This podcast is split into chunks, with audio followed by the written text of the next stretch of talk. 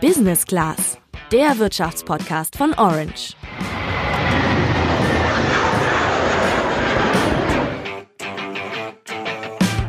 Eigentlich wollten wir diese Woche ja über Thomas Cook sprechen, aber so ein Thema der Woche kann sich auch spontan mal ändern, so wie in diesem Fall.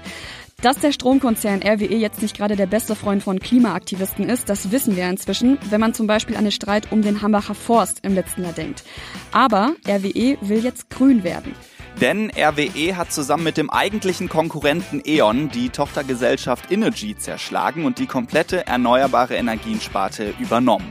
Was das jetzt für die Stromkunden bedeutet und wieso sich Deutschlands größter Braunkohleverstromer jetzt unbedingt einen grünen Anstrich verpassen will, das hört ihr heute im Podcast. Ich bin Julian.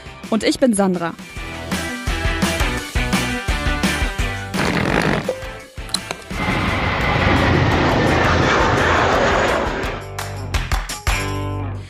Im Prinzip haben E.ON und RWE ein riesiges Tauschgeschäft gemacht und ihre Geschäftsfelder neu aufgeteilt.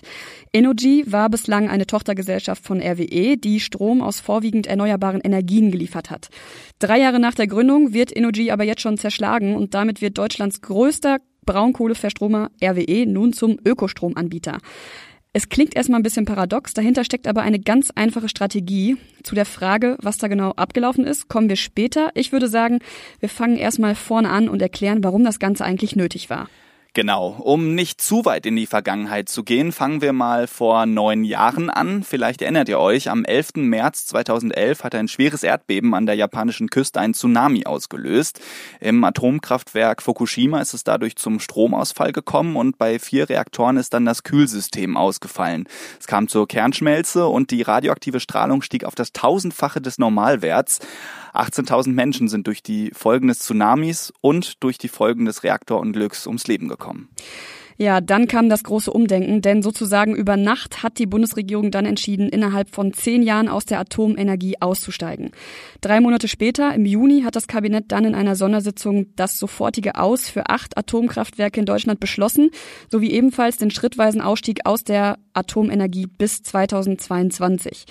Die Energiewende war damit dann offiziell eingeleitet. Für Umweltaktivisten war das natürlich eine gute Nachricht, für die Energiekonzerne hingegen ein Schock, denn denen wurde ziemlich plötzlich und mehr oder weniger über Nacht die Zukunft ihres Geschäftsmodells kaputt gemacht. Ja, und wie sehr das den Konzernen zu schaffen gemacht hat, das kann man ganz gut an der Entwicklung des Aktienkurses von RWE erkennen. Am 7. Dezember 2007 war eine Aktie noch satte 97,90 Euro wert. Da war RWE also eine richtige Gewinnmaschine. Doch dann begann eben die Talfahrt.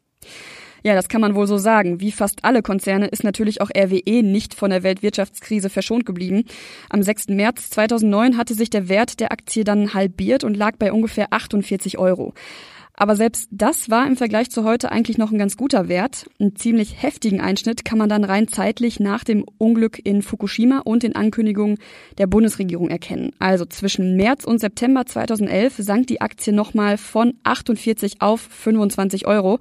Diese Woche steht sie bei ungefähr 28 Euro.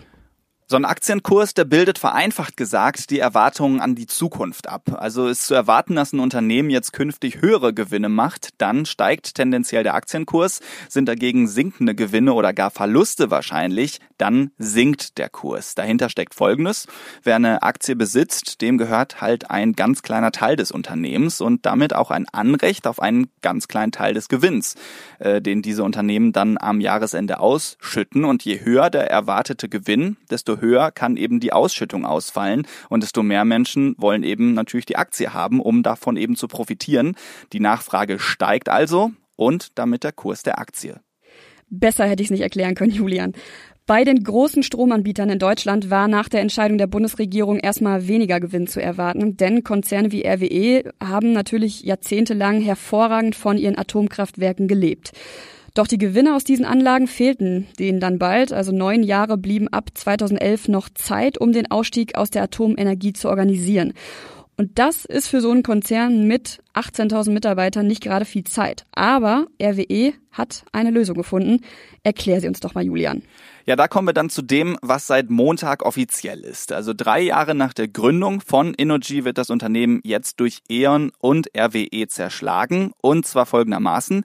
E.ON hat Innogy als Tochtergesellschaft übernommen, allerdings nicht das komplette Geschäft. E.ON kümmert sich künftig um die Stromnetze und das Endkundengeschäft, während RWE die erneuerbaren Energien, also zum Beispiel die Windkraft und die Solaranlagen von Innogy bekommt. Außerdem wird RWE noch mit 16,7 Prozent an E.ON beteiligt und ja, gekostet hat das Ganze 40 Milliarden Euro, also etwa so viel wie eine Million Bundesbürger zusammen in einem Jahr verdienen.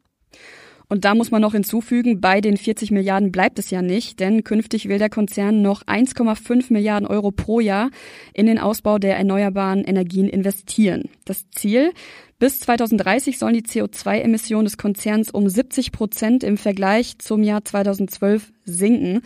Es kann aber nur gelingen, wenn der Konzern dann auch die passenden Maßnahmen ergreift. Aber so wie es aussieht, hat er das ja, oder? Richtig, ganz passend dazu hat RWE gerade den Block C des Braunkohlekraftwerks im nordrhein-westfälischen Neurath vom Netz genommen und in die Sicherheitsbereitschaft überführt. Das heißt im Prinzip, dass der Reaktor jetzt erstmal stillgelegt ist, aber innerhalb von zehn Tagen eben wieder reaktiviert werden kann wenn absehbar sein sollte, dass der Strom knapp wird. Am 1. Oktober 2023 wird dieser Block C dann aber komplett stillgelegt. 2,3 Millionen Tonnen CO2 soll das pro Jahr einsparen. Also das klingt ja erstmal nach ganz schön viel, oder? Und wie. Und damit ihr euch mal vor Augen halten könnt, wie viel das ist, hier mal ein paar Vergleichszahlen. Im Schnitt verursacht jeder Deutsche pro Jahr knapp 11,3 Tonnen CO2. 2,3 Millionen Tonnen sind also so viel wie alle Einwohner von Städten wie Oberhausen, Mainz, Erfurt, Rostock oder Kassel zusammen an CO2 in einem Jahr verursachen.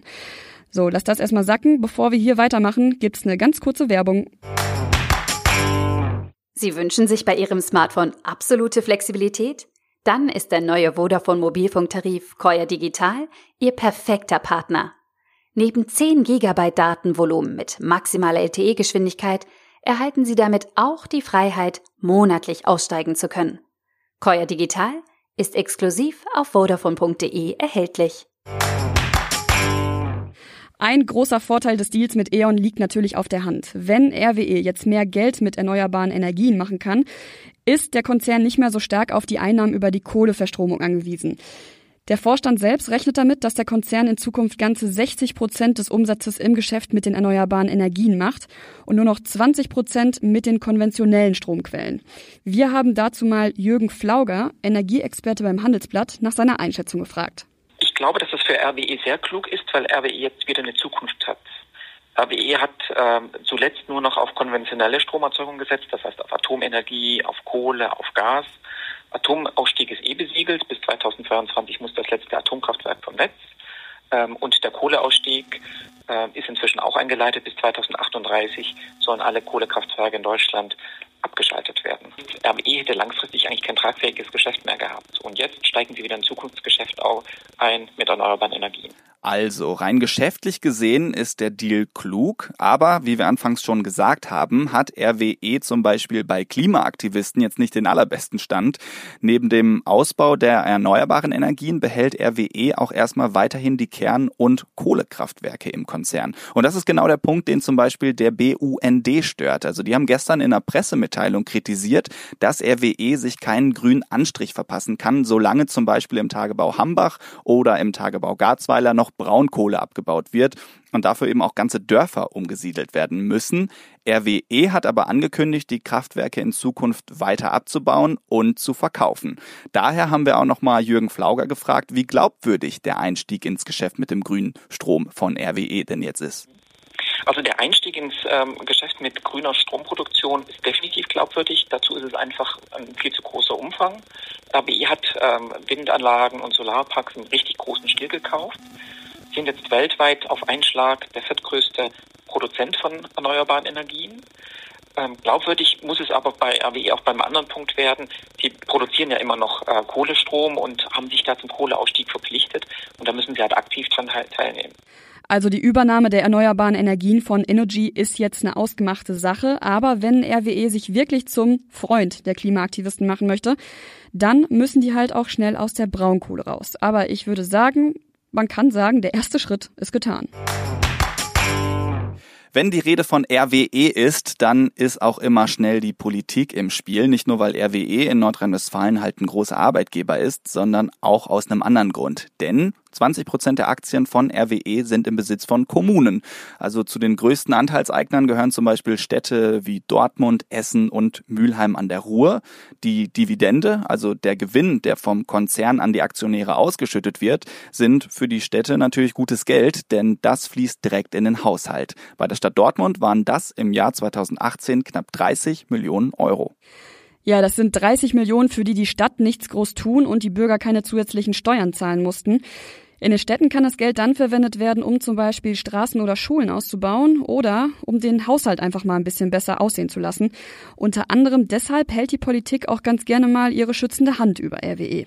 Ja, und den Kommunen dürfte aber auch gefallen, dass der Wert der RWE-Aktie seit Jahresbeginn um ein Drittel gestiegen ist.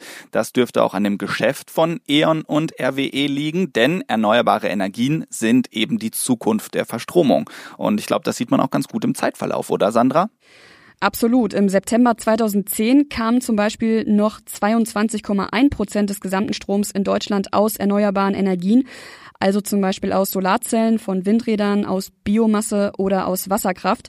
Heute ist da schon deutlich mehr. Im September dieses Jahres hatten die erneuerbaren Energien einen Anteil von 46,6 Prozent an der Stromerzeugung. Tendenz weiterhin steigend. Natürlich ist das abhängig vom Monat und der Jahreszeit. Für RWE sind die Chancen also rein geschäftlich wieder ziemlich gut, mit dem neuen Geschäft dann auch mehr Gewinne einzufahren. Ja, bleibt am Ende die Frage, was bedeutet das für uns Kundinnen und Kunden, bei denen der Strom ja aus der Steckdose kommen soll? Wenn zwei große Unternehmen wie RWE und Energy sich zusammenschließen, dann könnte man ja annehmen, dass andere, kleinere Wettbewerber vom Markt verdrängt werden und der Preis dann in die Höhe getrieben werden kann. Aber es gibt Entwarnung, sagt zumindest Claudia Wallraff von der Verbraucherzentrale NRW im Interview mit Phoenix. Die Stromkunden können sich eigentlich erstmal ganz entspannt zurücklehnen. Denn ähm, der Wettbewerb im Strommarkt, der ist sehr, sehr groß. Wir haben über ähm, 1100 verschiedene Stromanbieter und Verbraucher müssen sich jetzt überhaupt nicht ähm, damit rechnen, dass die Preise steigen werden. Für mich zeigt eigentlich eher diese, ähm, ja, diese Umschichtung, dieser Deal, dass ähm, der Wettbewerb so stark ist, dass sich halt auch die großen Konzerne so langsam ähm, ja, umorientieren müssen und neu aufstellen müssen. Also wir können zusammenfassen, Entwarnung für alle Stromkunden von RWE und E.ON. Jetzt muss ich nur noch rausfinden, warum ich ab Oktober ganze 10 Euro mehr im Monat für Strom zahle. Aber mit E.ON und RWE hat das erstmal nichts zu tun, sondern mit einem anderen großen Anbieter. Wir sind erstmal raus für diese Woche. Bis dann. Ciao.